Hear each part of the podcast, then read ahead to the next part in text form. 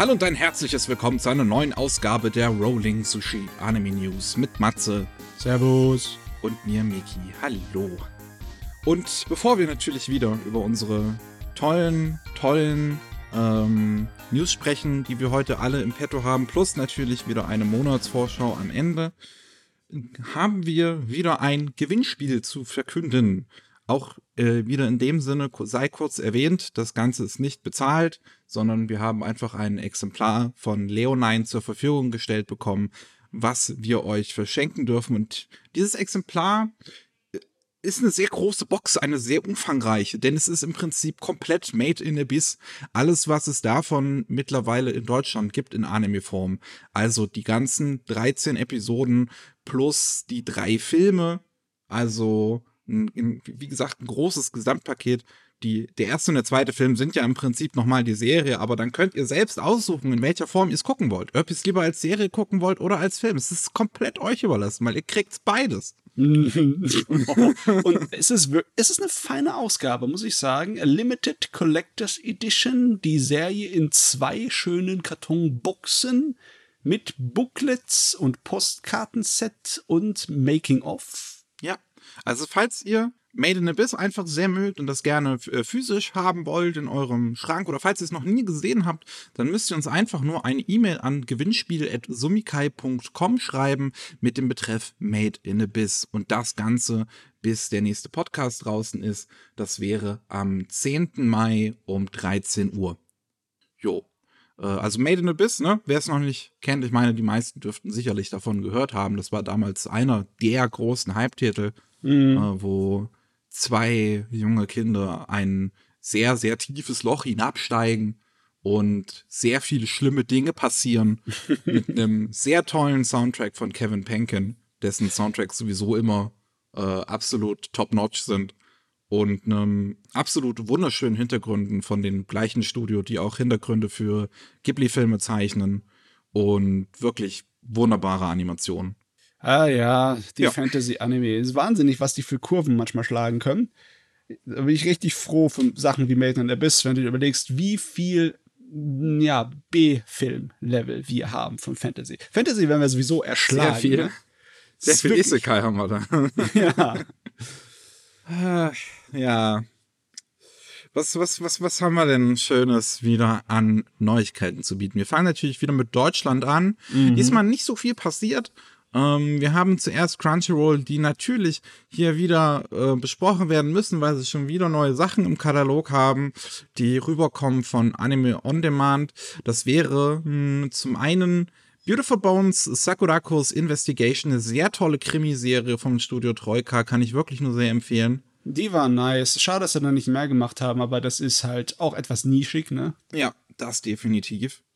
Ähm, DRS, ein etwas älteres Ding, ich weiß gar nicht. Du, du, du kennst das wahrscheinlich, du kannst das wahrscheinlich kurz beschreiben, was das ist. Ja, es ist ganz nett. Es fällt so in die magische Freundin-Ecke. Äh, ah, okay. Da Geschichte ist, dass Außerirdische auf der äh, Erde gelandet sind vor ein paar Jahren und ja, das sind, was weiß ich, 100, 150 Stück und äh, unser Hauptcharakter trifft einfach so auf ein äh, Mädel, von so ein außerirdisches Mädel, das da bewusstlos an der Straßenrand liegt und äh, nimmt die Ofen so aufzupäppeln und die kann sich nicht mit ihm verständigen, aber äh, ja, die bleibt dann bei ihm und das äh, verwickelt ihn dann in andere Abenteuer.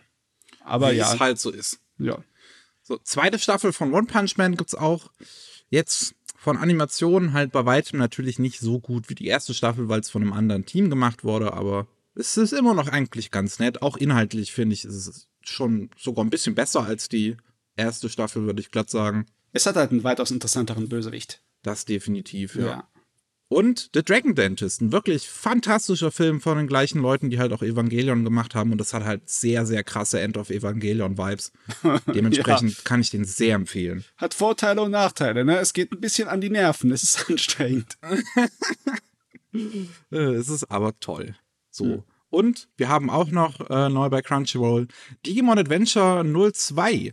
Äh, allerdings ähm, wie auch bei den ganzen anderen Toei-Sachen, die Crunchyroll letztens in ihr Katalog bekommt. Die haben da wahrscheinlich nicht in Zusammenarbeit mit den deutschen Publishern gearbeitet, sondern halt wirklich nur mit Toei, gibt's äh, das Ganze nur auf Japanisch mit Untertiteln. Hm. Naja, für viele Leute wird das wahrscheinlich das erste Mal sein, dann, ne? Für die Fans, die zurückgehen wollen. Für viele neue wahrscheinlich schon, aber gerade die Leute, die sich dann halt so alten Kram angucken wollen, die werden dann natürlich die deutsche Sprachausgabe mit natürlich den tollen deutschen Intros sehr vermissen. ja, ich meine, so, sowas, sowas äh, kann man lieben als Fan, aber ich weiß nicht ist schwer für mich, sehr schwer, schlag mich nicht. Hast du, hast du, hast du Digimon nicht, nicht auf Deutsch geguckt oder sowas? Hast du da keine, keine Erinnerung, keine Gefühle für? Das Problem ist, Digimon war halt zur selben Zeit wie Pokémon, ne? Da war ich gerade in dem Alter, wo ich dachte, was ist denn das für ein Ah, da warst du zu cool für den Scheiß. Äh, ja, guck mal, war, was war ich da, 14 oder so, 15? Da war ich, habe ich ganz schreckliche äh, achte Klässler-Syndrom gehabt, ne? Und da war ich definitiv zu cool für den Scheiß. So, ähm, aber wir haben nicht nur Neuigkeiten im Anime-Bereich, sondern auch im Manga- und Light Novel-Bereich in Deutschland, was mich sehr glücklich schätzt. Wir haben natürlich schon mal drüber gesprochen, dass Konosuba, die Light Novel, nach Deutschland kommen soll von Tokyo Pop. Aber Tokyo Pop hat jetzt ein eigenes Light Novel-Label ähm, aufgemacht, unter dem sie weiter Light Novels herausbringen wollen. Sie haben ja in der Vergangenheit schon mal drüber gesprochen, dass sie das jetzt äh, vorhaben dieses Jahr. Und das geschieht noch mit zwei weiteren Titeln, die bisher angekündigt wurden. Und zwar der originalen Light Novel zu The Rising of the Shield Hero mhm. und Overlord. Overlord, ui, mei, ja. mei, mei, mei. Das ist definitiv verlockend. Overlord sogar einmal in einer Softcover-Version für 15 Euro und einer Hardcover-Version für 20 Euro. Ja, da redet man fast mal nicht mehr vom Light Novel, ne? Mit 400 Seiten. Das ist ja irgendwie doppelt so groß wie eine normale Light Novel-Ausgabe. Umfangreich, ja. Ja, ja, ja, ja. Vielleicht aber auch nur, weil es die erste, das, das erste Volume ist. Vielleicht wird es danach kürzer, weiß ich aber nicht. Sehen wir dann, sehen wir dann, ja. ja. Aber auch noch interessant, ähm, sie haben sich die Rechte an der Bakemonogatari, an dem Bakemonogatari-Manga gesichert, der dann ab Juli 2021 rauskommt. Der, ne, ne, Bakemonogatari, sehr großes Franchise in Japan, hat es leider in Deutschland irgendwie nicht so richtig Fuß fassen können die Anime-Serie wurde, ja, man hat, man hat Bakemonogatari und Kirso-Monogatari ausprobiert bei Peppermint und dann hat man es gelassen. Leider. Schade, schade. Ähm, jetzt bin ich mal gespannt, ob es in Manga-Form besser funktioniert. Ich, ne, und die Manga-Fassung von Bakemonogatari zumindest wurde gezeichnet von Oh Great. Dementsprechend mhm. hat man einen tollen Inhalt von Nishuishin und tolle Zeichnung von Oh Great. Ja, Ogorito ist fantastisch. Ne? Tenjo Tenge, jeder sollte es mal kurz gelesen haben, einfach nur zu sehen, wie gut er zeichnet. Oder Ergier. Ne? Ja. Also der kann das, der ist gut. Ja. Wir haben ein Shaman King Character Book, das ist im Prinzip ein Artbook, wo es ganz viele ähm, Zeichnungen von den Figuren von Shaman King äh, gibt. Also wer ne, da was Schönes fürs Regal haben will, wo man hin und wieder durchblättern kann, äh, mhm. äh, das gibt es ab Oktober 2021. Dann haben wir Terror Night, das gibt es auch ab Oktober 2021. Da geht es um ein Mädel mit pinken Haaren, was natürlich eine andere ist, weil wenn man pinke Haare hat, dann ist es anscheinend, das geht so, geht so Hand in Hand. Und ähm, wir haben halt einen Protagonisten, einen Jungen, dem seine Familie ist irgendwie so, so, die hat's komplett zerstört, weil die an Okkultes irgendwie geglaubt haben. Und er begegnet dann halt eines Tages auf der Straße äh, einem angeblichen Geisterwesen, wo sich halt herausstellt, dass es dieses Mädchen ist. Und dieses Mädchen ist ähm, sehr verknallt in ihn, aber mag es nicht, wenn man sie hässlich nennt. Weil dann holt sie Hackeball raus. Hm, das, das, erinnert mich irgendwie an diese eine Geistergeschichte, diese japanische. Da gibt es so ein äh, weibliches Geistermonster, das die Leute mal fragt, bin ich hübsch, bin ich hübsch? Und wenn du äh, die Antwort gibst, du bist hübsch, oder die Antwort gibst, du bist nicht hübsch, hast du gelitten. Da wärst du nämlich gefressen. Aber wenn du die Antwort gibst, also, ah ja, ist ganz in Ordnung, dann weißt du nicht, was du tun soll und lässt dich in Ruhe. alte japanische Geistergeschichte ist lustig. Ich schätze, kann mir schon mal vorstellen, dass sie so ein bisschen darauf aufgebaut ist. Da. Deswegen ist auch ihr Gesicht verdeckt, weil äh, diese äh, Geistermonster, das ist, der hat ein riesengroßes Maul mit vielen Zähnen und frisst dich, wenn du die falsche Antwort gibst. Ja, das ist jetzt gut. Alles nur Theorie, aber ich bin mir fast sicher. Dann haben wir noch ab August 2021 Hiso Hiso Flüstern in der Stille. Da geht es um einen ähm, jungen Mann, der von klein auf die Ob äh, Stimmen von Tieren und Objekten hören kann. Das hat ihn schon immer zu so einem Außenseiter gemacht. Er driftet so ein bisschen ziellos durch, durchs Leben, bis er einen kleinen Jungen kennenlernt, der über die gleiche Gabe verfügt. Und äh, bei dem und dem seine Mutter er sozusagen eine neue Familie findet. Hm. Und dann haben wir noch Alle sind im Hochzeitswahn ab Ja. Oktober 2021. Und da geht es um ein Mädel, die ist äh, eine große, äh, erfolgreiche Geschäftsfrau und die hat sich ähm, vorgenommen zu heiraten. Aber ihr lang langjähriger Freund merkt dann, dass er eigentlich doch nicht so viel Bock hat auf sie und verlässt sie. Aber sie will natürlich äh, sich davon nicht unterkriegen lassen und unbedingt ihren Traum erfüllen. Und dementsprechend ist sie auf der Suche nach einem neuen Mann und findet einen ähm, jungen Nachrichtensprecher, der sehr hübsch und charmant und alles Mögliche ist, aber eigentlich sich vorgenommen hat, niemals zu heiraten. Jetzt versuchen die beiden einen Kompromiss zu finden. irgendwie, ähm, ja, es ist in Japan sowieso nicht so einfach mit Beziehungen, ne? Und dass jetzt die Frauen hier äh, Jagd machen müssen auf Männer, die nicht heiraten wollen, ist irgendwie sehr bezeichnend. Ach ja. Gut.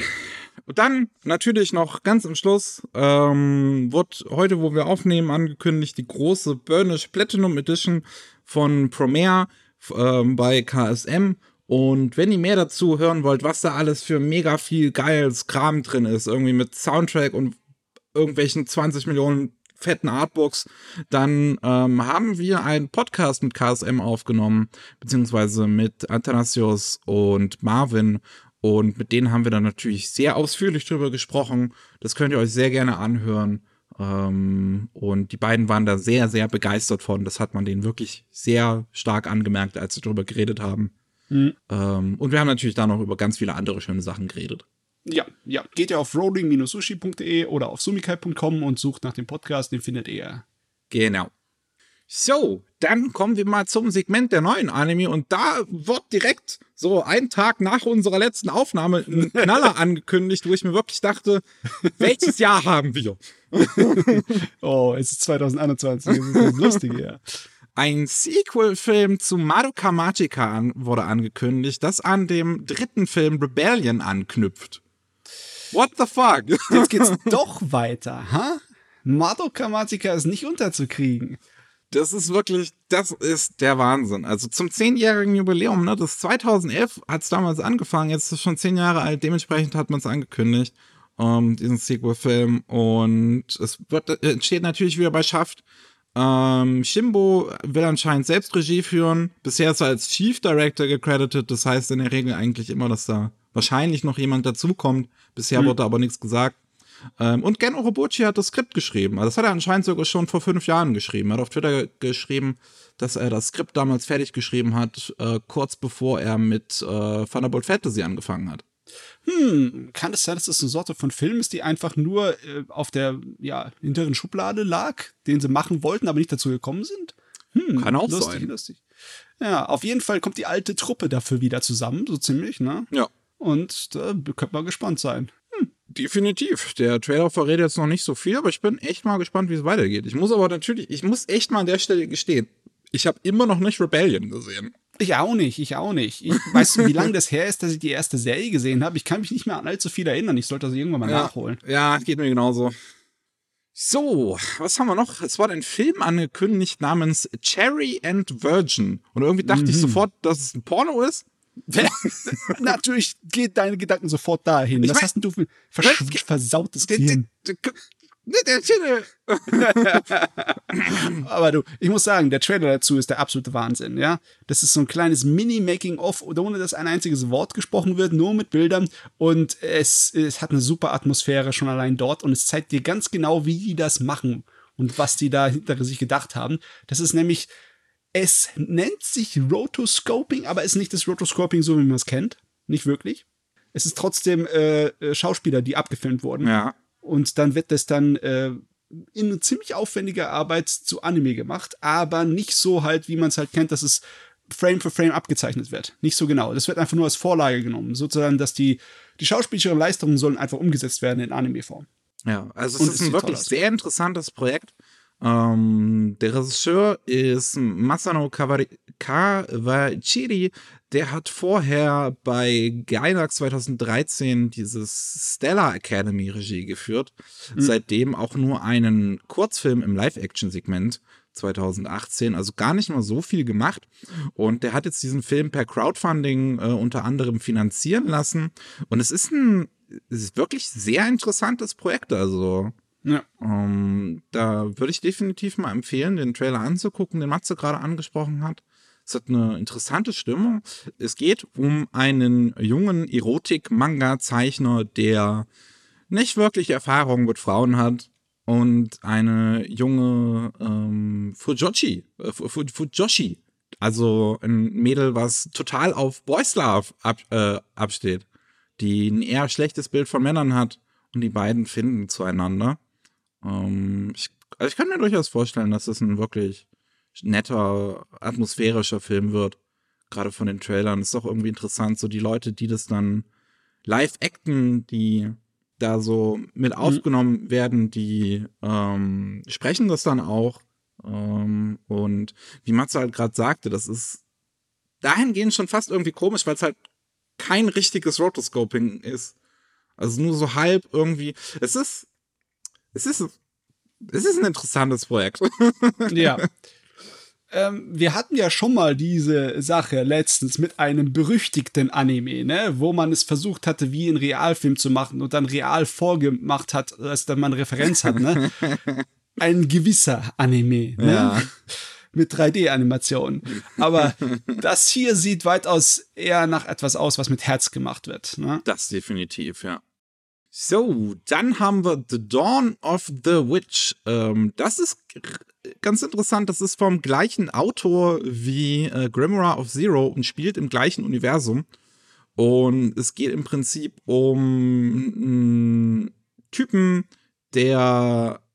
Ich weiß jetzt ehrlich gesagt nicht ganz, wie das zeitmäßig in diesem Universum angeordnet ist. Es gibt halt immer noch irgendwie so einen Krieg zwischen Magiern und, ähm, also zwischen der Kirche und Hexen. Ähm, das war ja auch in Grimoire of Zero so ein bisschen noch, noch, noch mit äh, in der Story. Ich kann mich nicht genau erinnern. Ich glaube aber, es, das spielt davor, oder? Ich würde glatt sagen, dass es danach spielt. Spielt es danach? Weil, weil in der Beschreibung ist es auf jeden Fall, dass dieser Krieg wohl mittlerweile fast beendet ist und nur noch im Süden des Landes stattfindet, oh, ähm, okay. wo unsere Protagonistinnen dann umherwandern und halt dieses äh, Grimoire of Zero auch finden, was halt unsere Hm. Protagonistin im Grimoire of Zero hatte. Ah, ich hoffe, das wird diesmal besser, weil Grimoire of Zero hat so gut angefangen mit guten Ideen und ist dann ziemlich mies geworden, leider Gottes. Ja, Und, ja. ja. Hm. Ja, muss man mal abwarten. So, was haben wir noch? Sunny Boy. Oh, ist, also, als ich den Trailer gese gesehen habe, dachte ich mir, ja, ja, das ist ein Mickey-Anime. Das, ist, das wird mir wahrscheinlich sehr gefallen.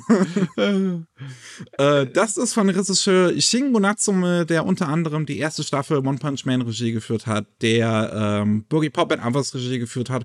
Wirklich großartiger Regisseur, der ganz, ganz viele Kontakte in der Anime-Szene auch hat und dementsprechend irgendwie jeden Animatoren, also jeden Weltklasse-Animatoren, den es in der Anime-Business gibt, irgendwie den seine Telefonnummer hat. Und ähm, der macht jetzt wieder in Zusammenarbeit mit Madhouse einen neuen Original-Anime namens Honey Boy. Und der erste Trailer ist allein schon so gut. Besonders, weil er nichts verrät, ne? Ja. Das ist mal ein Trailer. Eieiei. Es ist ein sehr simpler Stil, in dem das gezeichnet ist. Ähm, ähm, die Charaktere sind dafür ein wenig realistischer. Äh, keine riesengroßen Augen. Und es ist übrigens Character Design von dem, äh, oder der Character Designerin, glaube ich, von Perfect Blue. ja, man merkt es aber auch ein bisschen. Ja. Ja, es sieht, es sieht definitiv so in die Richtung aus. Hm. Und die Story, hm, also ich, ich habe eine Art und Weise, das zusammenzufassen, diese Story. Isekai trifft auf Herr der Fliegen. Ehrlich gesagt habe ich mir gar nicht durchgelesen, worum es geht. Der Trailer hat mir eigentlich gen- genügt, um mir zu sagen, ja, ja, das wäre Ja. das. es ist tatsächlich Isekai trifft auf Herr der Fliegen. Das ganze Klassenzimmer mit über 30 Mann wird in eine andere Welt ver äh, versetzt und jeder bekommt Kräfte. Und die toben sich aus und haben ihren Spaß, aber auf einmal gibt es dann untereinander sozusagen auch Leute, die versuchen, das alles so in Ordnung zu halten und organisieren und Leute, die halt rebellieren. Und dann hast du so eine Herr der Fliegen-Problematik. Klingt Mhm. auch gut. Ist mal was anderes. Ja. Ei, bin ich mega gespannt. So, was haben wir noch? Das ist. Bei dem nächsten wissen wir im Prinzip noch gar nichts, außer der Tatsache, dass die WWE, die, warte, wofür stand das nochmal? World Wrestling Entertainment? Entertainment? Ich glaube ja. Ja, die hat eine Anime-Serie verkauft an Crunchyroll. Ich meine, ich kann es mir fast vorstellen. In letzter Zeit gab es ein bisschen öfters Wrestling. Ne? Sie haben dieses eine Tiger Mask aus den 70er Jahren wieder aufleben lassen. Ne? Dann Und hatten sie das, auch das, das Witzigste wirklich bei diesem Tiger Mask Ding war ja, dass es aktiv Stories aus der ähm, japanischen Wrestling League, aus der NJPW weitergeführt mhm. hat. Die waren da mit ja. drin verbaut im Anime. Yeah. also das war für Wrestling-Fans und anscheinend hat das auch funktioniert. Ne? Und äh, da war doch auch diese eine dämliche Isekai-artige, wo der Wrestler in der Fantasy-Welt landet. Ah ja, auch von dem Autoren von Konosuba. Ja, ja. Ähm, das war auch lustig, auch wenn es mehr so ein Wegwerfgerät war, aber trotzdem. Wrestling ist auf einmal wieder so ein kleiner Nischengenre. Wir hatten auch Sumo-Ringen ne, hm, ne, ja. im schonen Jump-mäßigen Stil mit dieser einen Serie letztens, ne? Also, ich hätte nichts dagegen, wenn Wrestling wie so, so ein fester Bestandteil der Anime-Welt wird, auf irgendeine Art und Weise. Also ich bin, ich bin wirklich gespannt, was sie da vorhaben. Wenn sie halt wirklich sowas machen würden wie bei Tiger Mask, dass sie da halt echte Storylines aus der WWE mit in den Anime einbauen, das wäre ja. so geil. Das wäre cool. das wird gehen. Das wäre wirklich mega. So, ähm, dann ähm, Laidback Camp wird jetzt angekündigt, dass es noch zwei weitere Episoden bekommt, die sie nicht im TV untergebracht haben. Eine Episode kommt jetzt noch mit dem zweiten Volume in Japan raus. Das ist ähm, Ende Mai. Und die zweite Episode dann Ende Juli mit dem dritten Volume. Mehr Laidback Camp habe ich nichts dagegen. das ist echt sahnemäßig. wir haben außer, wir haben noch nebenbei noch so zwei Episoden rumfliegen. Wir bringen die euch noch. Ne? So, das ist geil. Und dann wird noch ein weiterer Original Anime angekündigt namens Healer Girl. Der entsteht in Zusammenarbeit mit Yasuhiro Irie, der bei den beiden Full Metal Alchemist Anime Regie geführt hat ähm, in Zusammenarbeit mit Studio 3 Herz, die ja unter anderem Princess Principal und äh, Flip Flappers ähm, mhm. animiert haben. Und da bin ich mal gespannt drauf. Es ist jetzt noch nicht so viel bekannt. Wir haben ein Key Visual, wo man halt vier Mädels drauf sieht, ähm, die alle so eine Art fast schon Engelskleid anhaben. Ja, so Toga-mäßig. Ja, ne? ja. Und ja, die sollen wohl mit ihrem Gesang die Fähigkeit haben zu heilen, was Menschen zu heilen. Was genau das jetzt heißt, ich würde jetzt eher mal hm. halt von was äh, so, so innerem, von was Psychischen ausgehen, so in dem Sinne. Oder es sind hm. magische Idols. Oder das. Ne? Oder das. Makros. ähm, ja, bin ich mal gespannt, wenn wir da noch mehr Informationen bekommen, aber auf jeden Fall eigentlich schon mal äh, mit drei Herz und dem Full Metal Alchemist Regisseur, das ist eigentlich schon mal. Ja, gute Kombi. Ganz gut, was Staff angeht. Wir haben natürlich auch noch einige neue Infos zu einigen Dingen. Ähm, unter anderem wurde jetzt der Start bekannt gegeben von My Senpai is Annoying mit ein paar neuen Informationen. Ähm, das soll im Oktober 2021 starten. Das wird gemacht bei Doga Kobo. Ähm, auch ne, von dem ganzen klassischen Doga Kobo Staff eigentlich gemacht. Das lohnt sich nicht wirklich, das jetzt hervorzuheben. Ähm, die Character Designs sieht man halt auf einem ersten Visual. Die sehen auch ganz nett aus. Es ist im Prinzip so eine Art halt Reverse, ähm, äh, Usaki-chan oder Reverse Nagatoro, sowas halt in die Richtung. Ähm. Ja, ich hatte, ich hatte eigentlich fast schon eher gedacht an, an den einen Gag aus Working halt, ne? Wo das eine Mädel halt so ganz klein ist und unser Hauptcharakter ja, halt immer so oh, oder sie wie ein kleines Kind behandelt, aber sie eigentlich doch eine Erwachsene ist. Ja. Oder Servant X Service. Ja, sowas, ja, ja, ja. Hatte ja die gleiche Dynamik. Ähm, ja, sieht ganz nett aus. Könnte wahrscheinlich wirklich, könnte ein ganz netter Anime werden. Das stimmt. So, was haben wir noch? Yasha Hime wurde jetzt bekannt gegeben, wann die zweite Hälfte losgeht, beziehungsweise, keine Ahnung, die zweite Staffel oder so. Ich weiß nicht, ob es von vornherein geplant war. Es gibt auf jeden Fall mehr Inuyasha. Ja. Und das ab äh, Herbst 2021 wieder. Also wie letztes Jahr. Ja, ich kann auch nicht dazu mehr sagen, weil ich habe die Serie noch nicht durch. Ich wüsste noch nicht mal, ob die eine zweite Staffel verdient hätte oder nicht. Keine Ahnung. Dann haben wir einen neuen Trailer zu Nighthead 2041 und der sieht wirklich gut aus. Mm, das ist ein interessantes Gerät hier, Ja. ne? Das basiert auf einer Live-Action-Serie, die in den 90ern im japanischen Fernsehen lief. Ähm, und dann 2006 einen 24-teiligen Anime bekommen hat namens Nighthead Genesis. Und jetzt bekommt es nochmal einen neuen Anime halt mit Nighthead 2041 in komplett CGI. Und das ist tatsächlich sogar ziemlich gutes CGI. Also da habe ich echt nichts zu meckern. Ähm, auch Ich vielleicht ein kleines bisschen. Oh, also jetzt ich meine, kommt ich da hier wieder der, der, der Mecker. Meckern. aber ganz ehrlich, optisch, die Bilder an sich und die Qualität von den Designs sehr, sehr hoch. Ja. Sieht sehr gut aus. Definitiv. Besonders die Hintergründe. Da ist nichts irgendwie von flachen, langweiligen äh, Cell-Shading-Hintergründen, die irgendwie hinten dran reingesetzt wurden. Nee, nee, nee, nee. Das sieht alles super geil aus. Das Einzige, was mich stört, ist, dass die Animationen etwas steif sind. Sogar ein bisschen arg steif. Ein, die Figuren haben einfach nicht so viel Ausdruck. Aber. Das finde ich im Trailer schwer Trailer. zu beurteilen, weil es halt auch viele Close-Ups hat, wo nicht viel Ja, passiert. Ja, bis, also kann ja sein, dass sich das in der Serie dann als besser herausstellt. Ja. Sieht man dann. Es hat halt wirklich super Look. Ähm, es ist hochkarätig besetzt ähm, im Japanischen, also wirklich vier absolute männliche Top-Synchronsprecher, die Mhm. wahrscheinlich einfach die Hälfte des Budgets fressen. ähm, und Setting eigentlich ganz simpel. Es geht halt um ein Gebrüderpaar, die übernatürliche Fähigkeiten haben und ein Gebrüderpaar, die den nationalen Sicherheitskräften angehören und Menschen mit übernatürlichen Fähigkeiten jagen. Dementsprechend ein Katz-und-Maus-Spiel. Jo. Äh, was haben wir noch? Netflix hat sich überraschenderweise die Rechte an Sailor Moon Eternal gesichert. Das sind zwei Filme, waren's? ich glaube zwei waren es, ähm, die ähm, ja äh, an, an der Neuauflage von Sailor Moon anschließen, an Sailor Moon Crystal. Ähm, und die ersetzen jetzt quasi die vierte Staffel von damals von Sailor Moon halt in Form von zwei Filmen. Der erste kommt dann im Juni 2021 auf Netflix. Bin ich mal gespannt, ob sie sich dann auch überhaupt im Deutschen die Synchronsprecher halt ranholen, die man da sonst hatte. Sich das Oh, halt weiß wieder Netflix einen auf Netflix macht und dem alles scheißegal ist. Hauptsache mehr Content. Also was Synchronsprecher angeht, da weiß ich gar nicht, wie es bei der Neufassung von Sailor Moon aussieht. Das Es waren, glaube ich, tatsächlich relativ viele von damals zurückgekehrt. Meinst im japanischen Original? Äh, nee, im, im Deutschen. Im Deutschen, Ja. okay.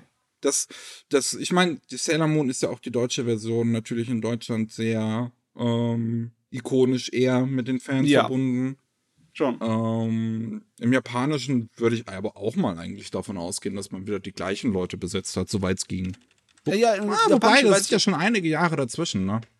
Äh, die Sprecherin von Usagi ist definitiv dieselbe. Das ist halt dieselbe von, äh, auch von Misato von Evangelion. Die, äh, ja, das ist ein Urgestein. Die werden sie nicht ersetzen.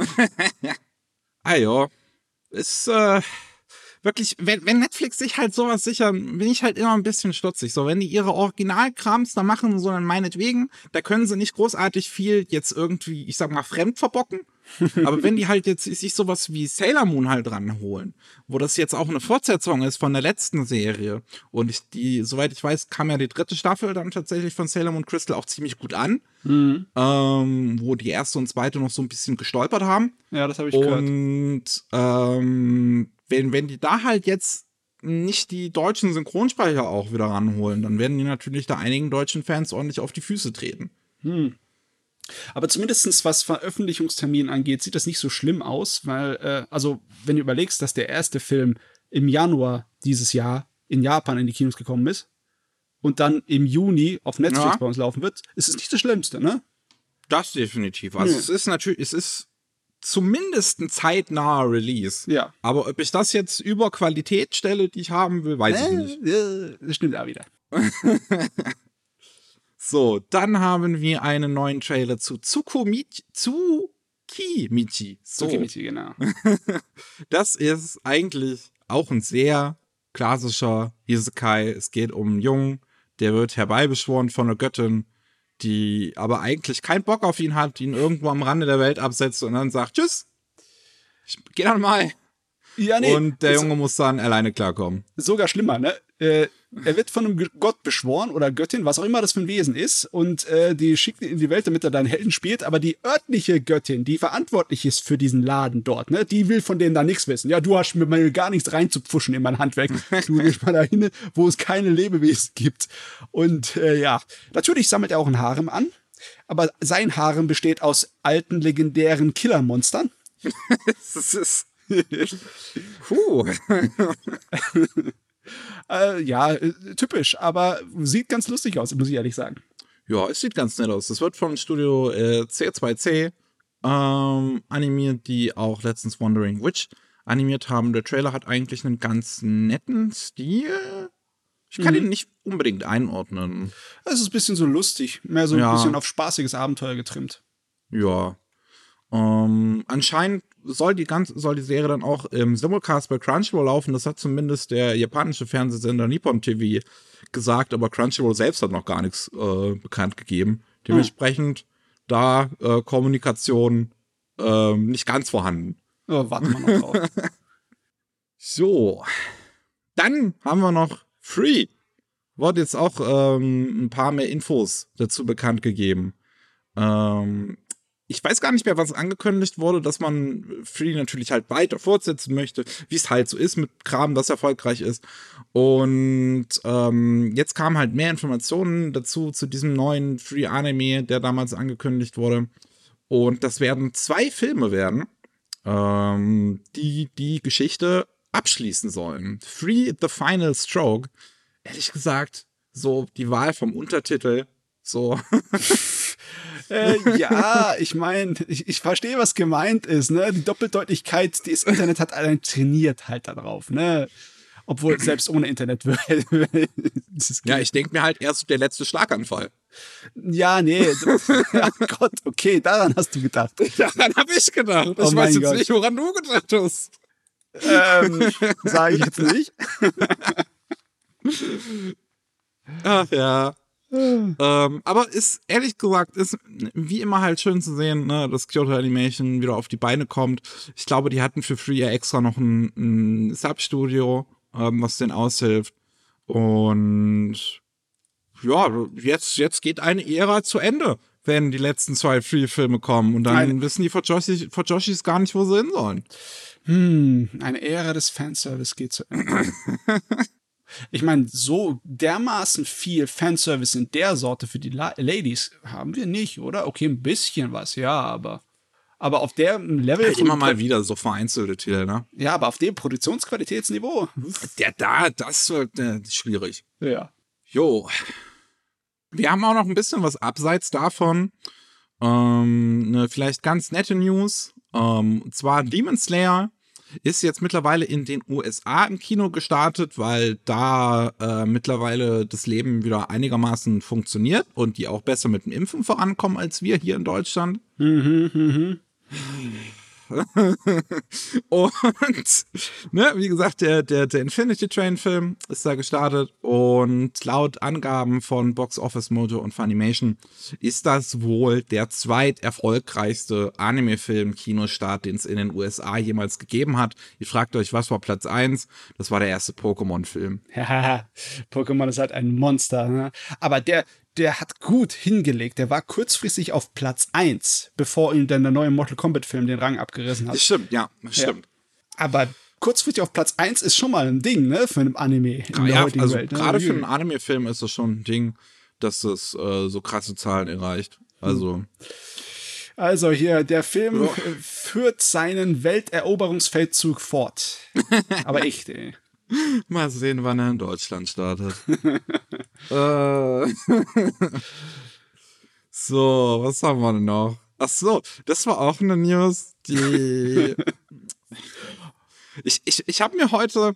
Also, Netflix hat angekündigt, dass sie jetzt eine eigene VTuberin haben. Ein Schafmädel namens Enko.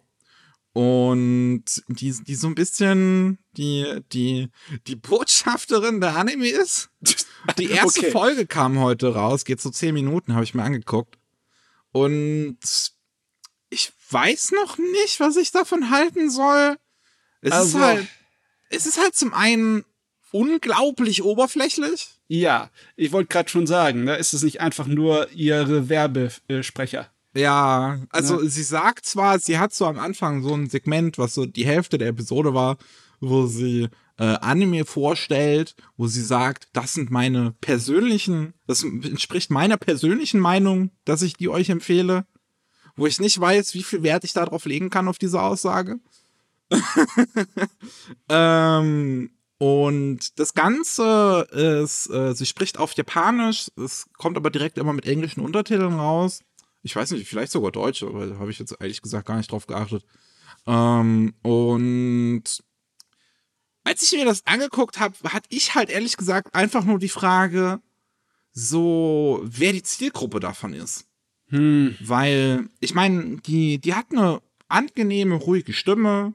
Die, ähm, sie spricht relativ monoton, aber halt auch wirklich sehr höflich und sehr nett. Ähm, und, weißt du, und, die Informationen, die sie dann halt an Leute weitergibt, wie gesagt, so, so hier, ich empfehle euch Attack on Titan. Ja, Attack on Titan habe ich auch noch nie von gehört. Danke für die Empfehlung.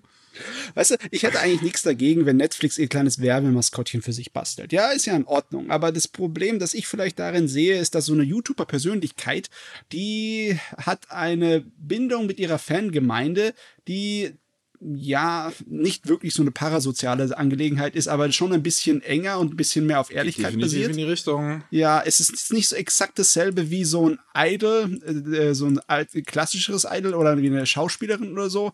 Es ist eher, ja, und wenn du dann das halt vermischst mit halt dem Konzern, mit dem Zynischen, ne, hinten dran, dann weiß ich nicht so genau, was ich davon halten kann. Ja. Äh, Wer weiß. Mir genauso. Also es ist, ich werde wahrscheinlich nochmal in die zweite Episode reingucken, einfach um zu sehen, ob, ob sich da dann irgendwas tut, ob das irgendwie, ob sich da irgendwas entwickelt. Ja, genau. Es kann ja sein, dass er einfach nur als das äh, Firmenmaskottchen anfängt und dann später sozusagen ihre eigene äh, ja, YouTuberin wird. Ja, dementsprechend das mal sehen. Es ist auf jeden Fall, es ist ein ganz gutes 3D-Modell tatsächlich, ist auch gut gerickt, es funktioniert alles ganz super. Wie gesagt, ja. sie hat eine sehr angenehme Stimme. Es ist halt echt nicht die schlechteste Idee. Ich frage mich halt nur bisher wirklich, wer die Zielgruppe wirklich davon halt ist. So. Erstmal aufgesprungen auf den Zug. Ja. ja. So, was haben wir noch? Oh, wir haben natürlich noch auch eine wieder traurige Nachricht, die wir hier mit unterbringen müssen. Der Composer äh, Shunsuke Kikuchi ist gestorben im Alter von 89. Und der hat im japanischen Film viele Soundtracks mit beigesteuert, unter anderem ähm, von Dragon Ball und Dragon Ball Z, wo ihn die meisten Anime-Fans halt herkennen dürften. Mhm. Ja, ja seit 2017 hat er sich zurückgezogen ähm, wegen einer Krankheit, die auch nicht weiter definiert wurde. Ist ja sein gutes Recht, dann sein, zu seinem Lebensende äh, sich auszuruhen. Und ich meine, im Alter von 89 er ist auf jeden Fall alt geworden. Also, ja, er ist in den 1930ern geboren worden. Ne? Ja. Als der Zweite Weltkrieg zu Ende gegangen ist, ist der was, 14, 15 geworden? Das, ja, das ist schon äh, krass. der hat einiges gesehen, ne? Und äh, ja, ich weiß gar nicht das könnte man irgendwie sich nicht vorstellen, dass äh, die Dragon Ball Musik auch äh, zu dem Zeitpunkt, wo Dragon Ball rausbekommen wird, war der schon etwas betagt, der gute Mann. Aber der war ja nicht der, äh, der allerjüngste Hund, ne? ja. Ist, äh, irgendwie, Dragon Ball Musik kommt so jugendlich auf mich. Anscheinend hat er sich seine, äh, sein jugendliches Ich behalten gehabt über seine Zeit, ne? Ja, ja. Ist auf jeden Fall.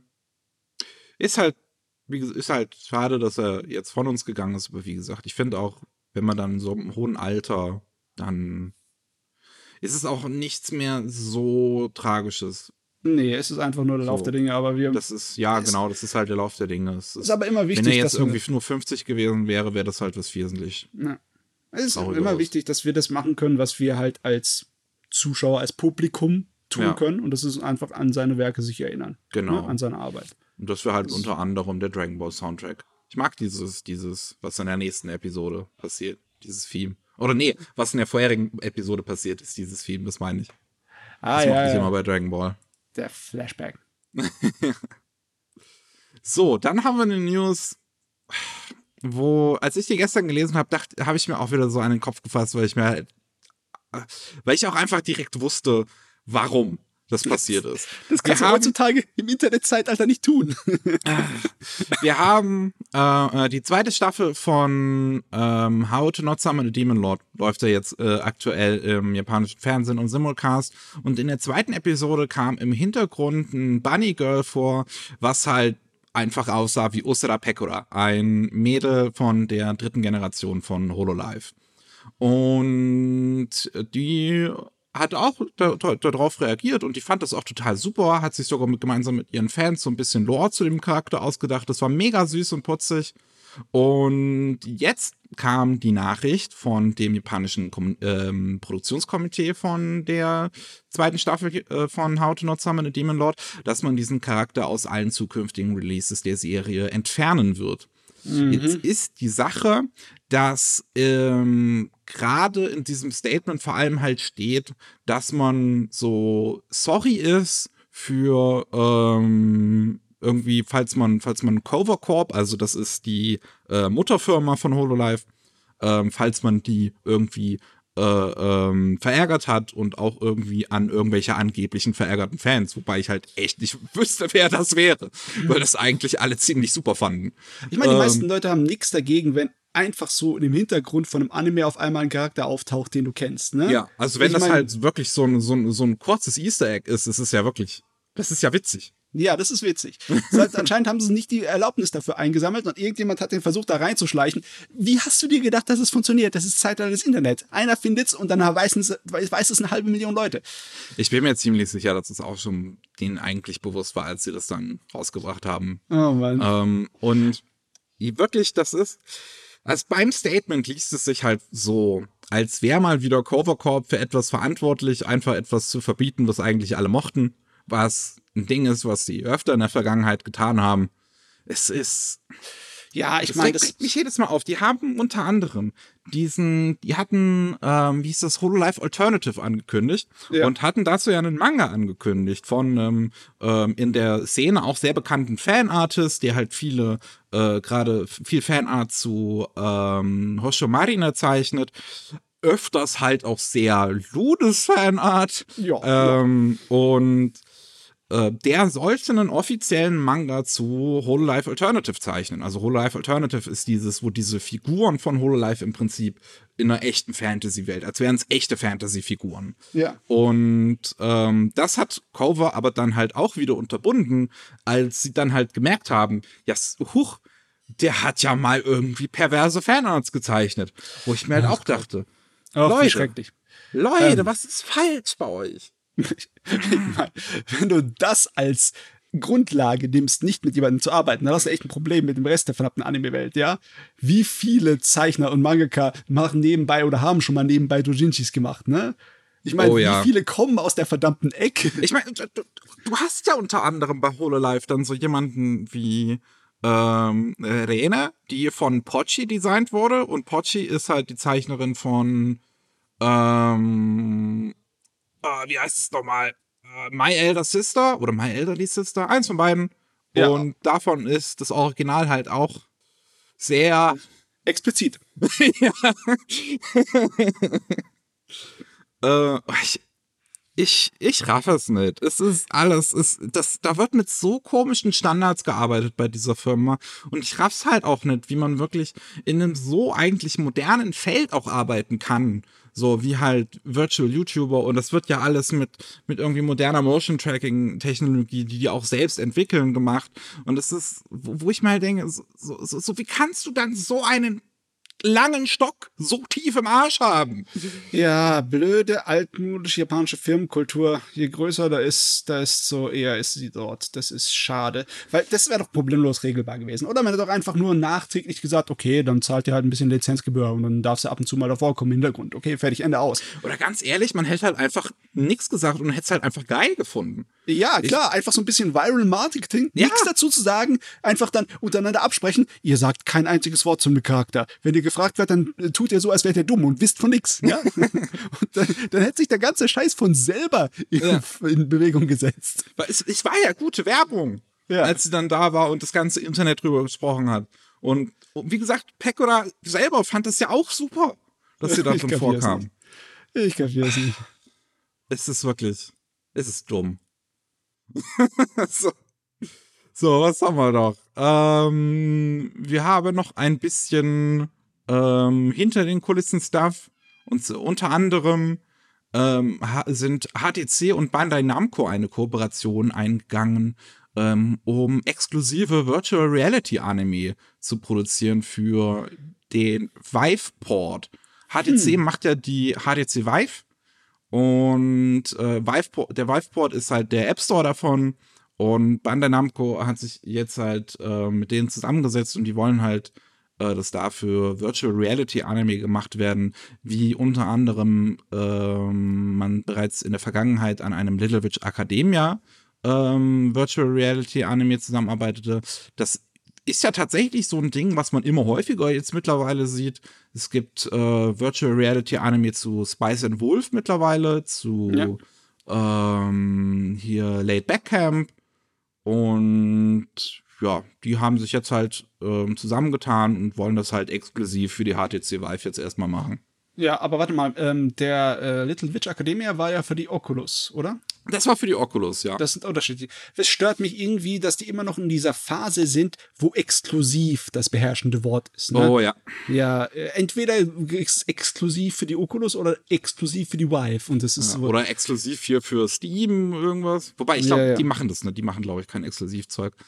Äh, aber es ist, als, als jetzt wirklich die Tage dieser Trailer kam zu uh, Virtual Reality Resident Evil 4, dachte ich mir, holy shit, ist das geil.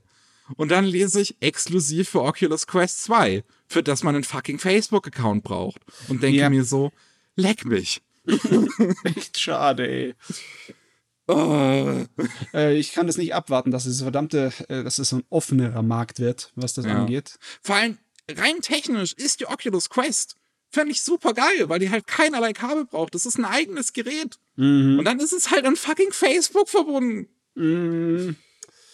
Äh, wir können nur auf so, wie soll ich sagen, wir können nur darauf hoffen, dass ganz schnell irgendein äh, Rivale auftritt, der ja. das anbietet, ohne dass du dich mit Facebook anlegen musst.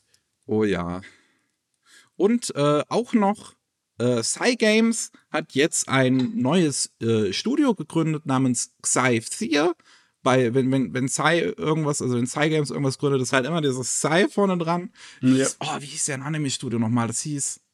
Ah, scheiße, das fällt mir jetzt gerade ein. Hieß es vielleicht einfach nur Psy Anime? Nee, ich glaube, das hieß Cygames Pictures, oder? Oh, das kann auch sein. Cygames. Ja, Cygames Pictures. Ähm, aber die haben auch Cyber Agent. Ähm, die haben keine Ahnung, was die eigentlich noch alles haben. Eine Menge Cyber. Ja. eine, Menge, eine Menge Cyber und Cy. Ähm, und Cygames kennt man vielleicht mittlerweile, weil die für einige sehr, sehr große Gacha-Spiele verantwortlich sind, wie halt Rage of Bahamut Genesis, ähm, Grand Blue, ähm, Zombieland Saga, äh, keine Ahnung. Aber ganz ehrlich, was sie da im Anime-Bereich bisher gemacht haben, ist eigentlich meiner Meinung nach relativ positiv. Die haben auch zum Beispiel so eine Art von äh, so Topf, so, äh, von Finan so einen Finanztopf gemacht, ne, um äh, bei Anime mitzufinanzieren. Ja. Äh, zum Beispiel der eine Sumo-Anime, wo ich letzt, wo ich vorhin von geredet hatte, der Shonen Sumo, der Hinomaru Sumo, da, haben, da ist Geld reingegangen. Oder Zombieland-Saga wurde mitfinanziert davon, ne? Ja. Wir haben sie ja dann auch ein Spiel zugemacht zu Zombieland-Saga ja. halt. Und sie haben auch einiges schon Anime schon gemacht zu ihren Spielen, ne? Dieses ja. äh, Rage of Bahamut, zwei Staffeln und Granblue Fantasy, die sind alle inhaltlich zwar relativ meh, aber optisch sehr hübsch. Ja. Und ja, ja jetzt, jetzt geht's in 3D. Also die mache all in. Ne? Genau. Also, ne, ihr eigenes CG-Studio, die sollen dann Anime machen und halt ähm, CG-Cutscenes für ihre Spiele. Dementsprechend, ich meine, die, die haben sowieso das Geld, die können sich leisten, was sie wollen. ah ja. Aber damit ah, sind wir tatsächlich durch mit den ganzen, mit, mit unseren News. Es ist gar nicht so viel passiert die Woche. Es äh, geht, es geht. Aber dafür habe ich noch eine Monatsvorschau vor mir. Uiuiuiui. Und da im Anime-Bereich ist es tatsächlich gar nicht mal so viel zumindest. Wir haben am 13.05. die vierte Staffel von Castlevania auf Netflix. Da freue ich mich mega drauf. Kam heute auch, wo wir aufnehmen, der erste Trailer raus. Oder was Der Trailer ist Hammer, sag ich dir. Ich habe ihn noch nicht Uiuiui. angeguckt, aber ich habe schon einige Ui. Screenshots gesehen, die sehr gut aussahen. Gefährlicher Trailer. Wenn du nicht gehypt werden willst, dann wart erst immer noch ein bisschen. ich bin so oder so gehypt, weil Castlevania ist einfach gut. Ähm, dann am 14.05. kommt das erste Volume. 14.05. das ist mein Geburtstag. Kommt das erste Volume von School Days raus. Ausgerechnet an meinem Geburtstag. Absicht. Äh, bei Animoon Publishing. Ähm, School Days ist, na, also kennt man vielleicht, äh, ist durch, durch, durchs Internet bekannt geworden, durch sein sehr außergewöhnliches Ende. Ähm, am 20.05. kommt das erste Volume von Super HX Eros bei Peppermint Anime. Das ist halt wieder einer dieser äh, edgy Anime der Sorte. Ähm, wir müssen irgendwie äh, äh, unsere Geilheit äh, auf, auf, aufpowern, um unsere Superkräfte zu kriegen. Mhm. Dann haben wir auch am 20.05. The Legend of Hey bei KSM Anime. Das ist eine äh, chinesisch-japanische Koproduktion zu einem chinesischen Franchise, was es schon länger gibt. Ähm, und das ist ein Prequel-Film dazu, der tatsächlich sehr hochwertig produziert ist. Ähm, also die Trailer davon sehen wirklich gut aus. Da bin ich echt gespannt drauf. Ähm, aber das ist doch im Endeffekt so ein Maskottchenkatze, oder? Ja, so, ein, so eine kleine Katze irgendwie mit, mit Dracheneigenschaften irgendwie. Ui, okay. Aber sieht ganz putzig aus. Ich bin ich sehr gespannt drauf. Soll wohl wirklich, also ist auch international äh, von der Kritik sehr gelobt, bin ich gespannt. Ähm, am 21.05. kommen zwei äh, Makoto Shinkai Klassiker raus, die sich Leonine neu gesichert hat. Vorher lagen die Lizenzen davon bei Kase. Ähm, äh, einmal wäre das 5 cm per second und Children Who Chase Lost Voices. Interessanterweise hatte das ja mal einen deutschen Titel, Die Reise Ja. nach Agatha. Den hat man jetzt anscheinend einfach gedroppt. Ähm, Finde ich gar nicht so schlecht, weil das äh, war wirklich ein freier deutscher Titel. Ich finde es nur trotzdem irgendwie weird, wenn man halt bereits einen Titel hatte, unter dem der Film dann quasi bekannt war und dann Ja. ändert man den. Also Ja. dann nimmt man dann halt einfach den englischen Titel. Ist komisch, aber irgendwie bin ich das von Deutschland gewohnt. Oh Mann, ich sehe gerade noch einmal ganz kurz eine News, die gerade in meinem Twitter-Feed auf meiner äh, zweiten Hälfte, äh, auf meinem zweiten Monitor aufgeploppt ist. Wakanim hat angekündigt, dass sie den Simulcast zu Sunny Boy übernehmen werden. Ui, ei, ei. So. Ähm, dann am 27.05. kommt Eden bei Netflix. Oh, jetzt muss ich mich nochmal erinnern. Ich glaube, das war auch vom, ähm, vom, vom, vom Fullmetal Alchemist Regisseur. Äh, vier Episoden Angelegenheit, Soundtrack von Kevin Penkin. Bin ich sehr gespannt. Der Trailer hat auf jeden Fall mich sehr heiß auf das Gerät gemacht, sage ich dir. Ist sehr interessant. Ja, es ist definitiv interessant. Ähm, auch interessanter CGI-Look. So, dann haben wir am 28.05. das erste Volume von Peter Grill and the Philosopher's Time.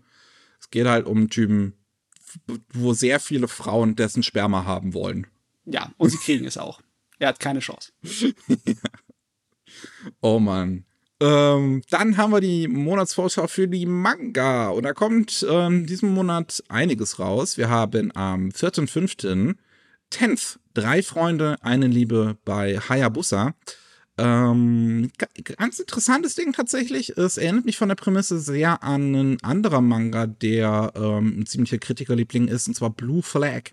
Es geht nämlich um einen Jungen, der ähm, immer schon äußerst kränklich war und halt nicht häufig äh, zur Schule gehen konnte und ein Mädel, was halt so ein bisschen auf den aufpasst quasi, weil äh, deren Eltern das auch immer so wollen und die sind halt dann schon so ein bisschen Freunde geworden über die Jahre. Das wird jetzt aber herausgefordert, diese Freundschaft, durch einen dritten Jungen, den sie auf der Oberstufe kennenlernen, in den sich beide verlieben. Also Oh. sowohl der Junge und das Mädel. Okay, das habe ich jetzt nicht erwartet. Die Wendung ist schon mal gut. Das finde ich wirklich interessant. Also es ist, ich mag die Prämisse. Wie gesagt, bei Blue Flag war es halt das gleiche, halt auch ein Junge, auf den sowohl ein Junge und ein Mädel stand. Ähm, das ist halt, ja, finde ich schön, finde ich schön. Mal sehen. Mhm.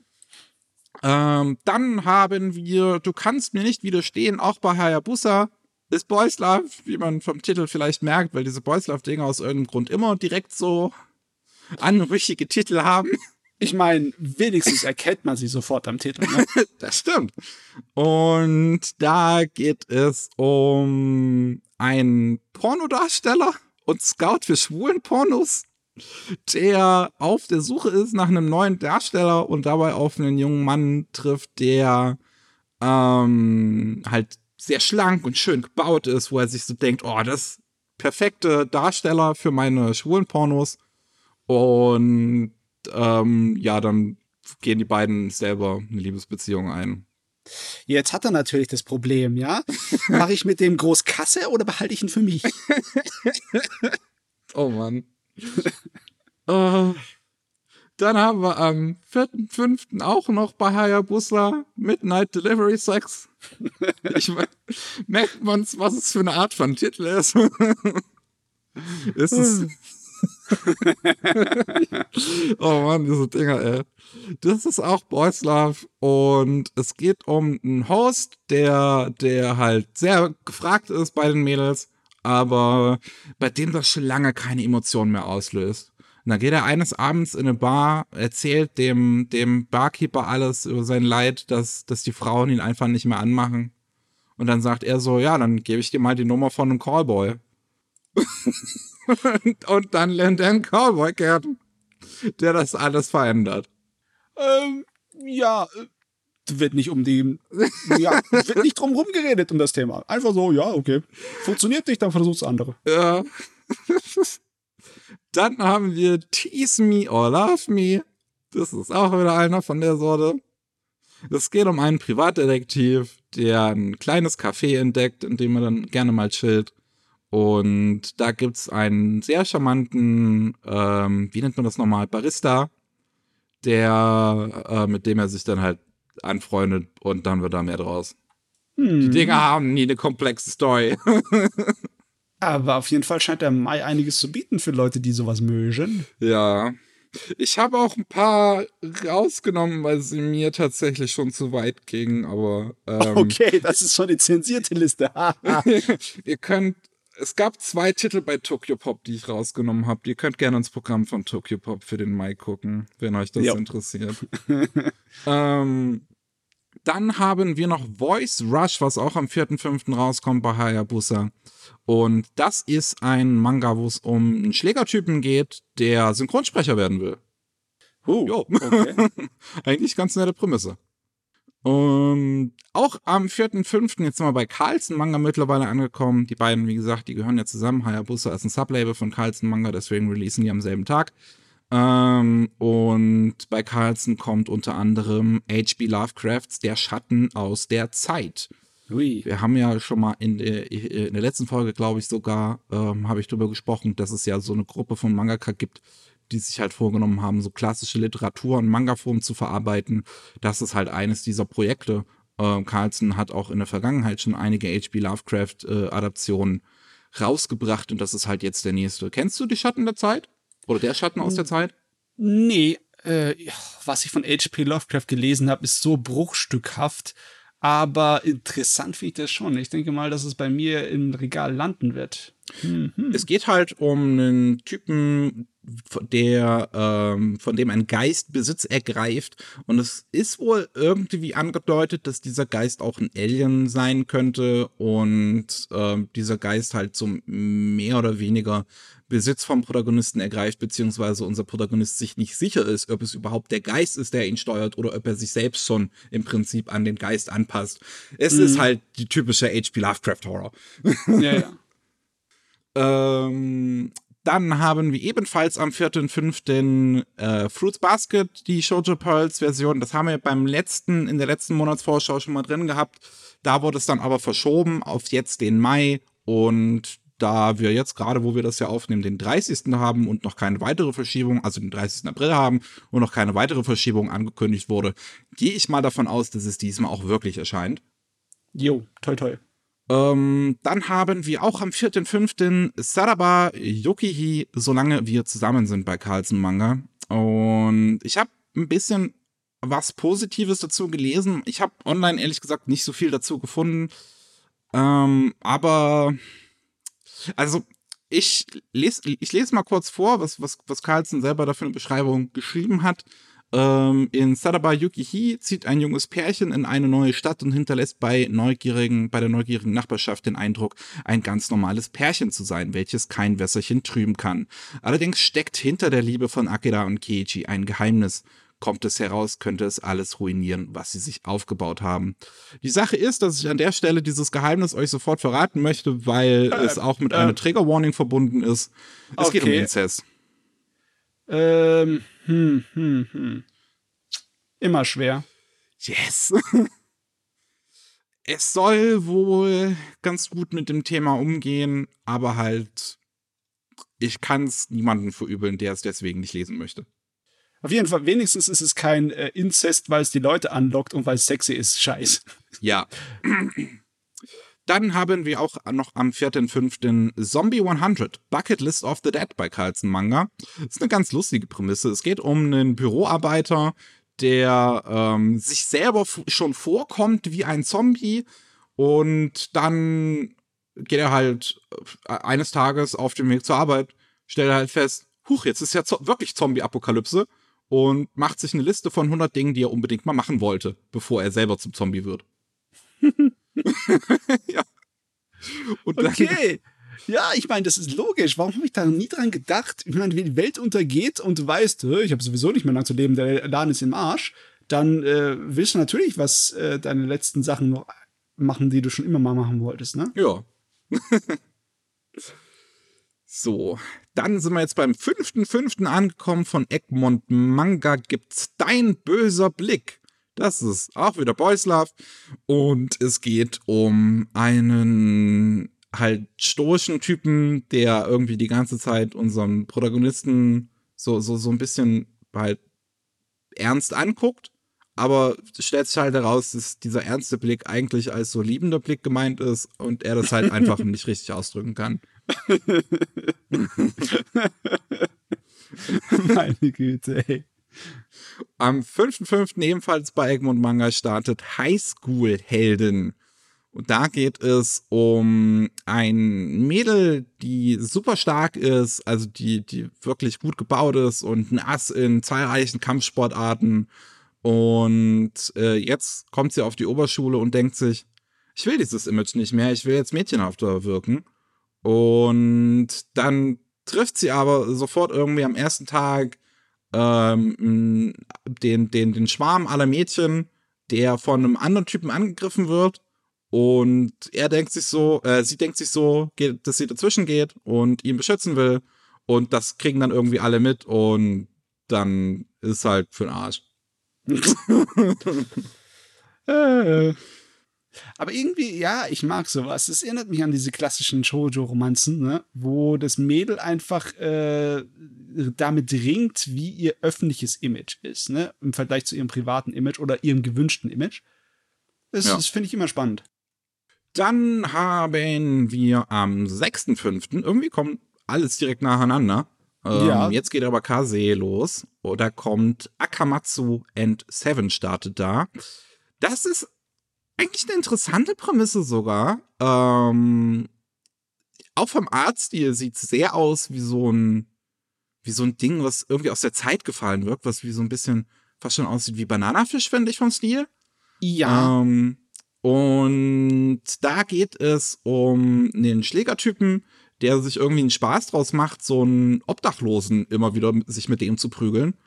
Und dann stellt, stellt sich halt heraus, dass diese Obdachlose halt irgendwann sich vornimmt, ja gut, dann ich, ich will jetzt in eine neue Gegend ziehen, ein neues Leben aufbauen und dann bietet Akamatsu an, ja komm doch mit zu mir. Und dann leben die gemeinsam und verlieben sich ineinander. Äh, okay, äh, okay, den letzten Teil von dem Satz, den habe ich jetzt nicht erwartet, weißt du? Äh, weil die Bromance äh, von dem typischen Yankees, ne, den Rowdies, den Schlägern, das ist ja ähm, ein typisches Ding, ne? Aber dann. das hier ist Bromance mal so richtig ernst genommen. Aber es soll wohl tatsächlich relativ gut sein. Ich habe einige positive Kritiken dazu im Internet gelesen. Ähm, hm. Und auch vom Stil her. Es sieht halt wie gesagt, ich mag den Stil auch irgendwie, diesen alten Bananafisch-ähnlichen Stil. Ja. Ähm, dann haben wir auch von Kase Manga am 6.5. Hinova ga Crush. Das ist von dem gleichen Mangaka wie äh, Akame ga Kill, spielt auch in dem Universum. Dürfte man sofort daran sehen, dass halt auf dem Cover Akame einfach mit drauf ist. und ähm, es geht halt um ein anderes Mädel mit pinken Haaren, die irgendwie nicht so stark ist, aber halt versucht in dieser brutalen Welt zu überleben. Jetzt ist die Frage, ist sie Neander? Stimmt, sie hat pinke Haare, eigentlich muss sie. ähm, dann haben wir auch am 6.5. Our Precious Conversations. Das ist von der gleichen Magaka wie, äh, wie heißt es, My Little Monster. Und da geht es um ein Mädel, die ziemlich schüchtern ist und halt immer so diesen einen Typen am Bahnhof trifft und äh, sich so mit der Zeit immer mehr in ihn verliebt und dann sich eines Tages den Mut zusammennimmt, auf ihn zugeht und ähm, ihre Liebe gesteht und der Typ aber dann halt eher so ein wirklich so, so, so, so ein rationales Argument irgendwie, also so eine rationale Diskussion auch irgendwie anfängt, so, ah, bist du dir wirklich sicher, so, wir kennen uns doch kaum. Und dann entstehen da halt zwischen den beiden so richtige, auch teilweise tiefer gehende Dialoge über Liebe und Romanze und Freundschaft und wie man sich das überhaupt so vorstellt und die Gesellschaft. Und jedes Mal, wenn sie sich dann halt am Bahnhof treffen, diskutieren die irgendwie miteinander. Mann, das Mädel muss ein Engel sein, nee, dass sie den sich sofort hier so den Laufpass gegeben hat, ne? Wenn du sagst, wenn du ihm die Liebe gestehst und er so, was ist Liebe? So, so Philosophie, Philosophie, Philosophie. Gott, ey, sofort, sofort mit dem großen Paddel einmal so eine rübergezogen. So, ähm, auch am 6.5. haben wir einen Neustart beim Manga Kult und das ist I'm Standing on a Million Lives. Ja, mhm. äh, ne, hast, hast du ja den Anime mal reingeguckt? Kannst vielleicht kurz sagen, worum es drum geht? Ähm, es ist ein, eine Parallelwelt-Fantasy, wo die Hauptcharaktere mm, ja relativ schwach sind und relativ oft sterben. Aber solange nicht alle auf einmal in der Gruppe sterben, können sie immer wieder wiederbelebt werden von demjenigen, der noch übrig ist. Sure. Also versuchen sie da durchzugehen. Das einzige Problem, das ich habe, ist, der Hauptcharakter ist vollkommen unsympathisch und er wird versucht, einen auf, äh, der Hauptcharakter ist eigentlich der böse Charakter in der Geschichte zu machen, aber es funktioniert nicht, es ist nicht überzeugend. Ich habe gehört, dass Light Novel und Manga, war das eine Light Novel Vorlage? Auf jeden Fall, ich habe gehört, dass Vorlage besser wäre als Anime, kann ich aber nicht bestätigen. Ja, ihr könnt ja selber mal reingucken in den Manga am 6.5.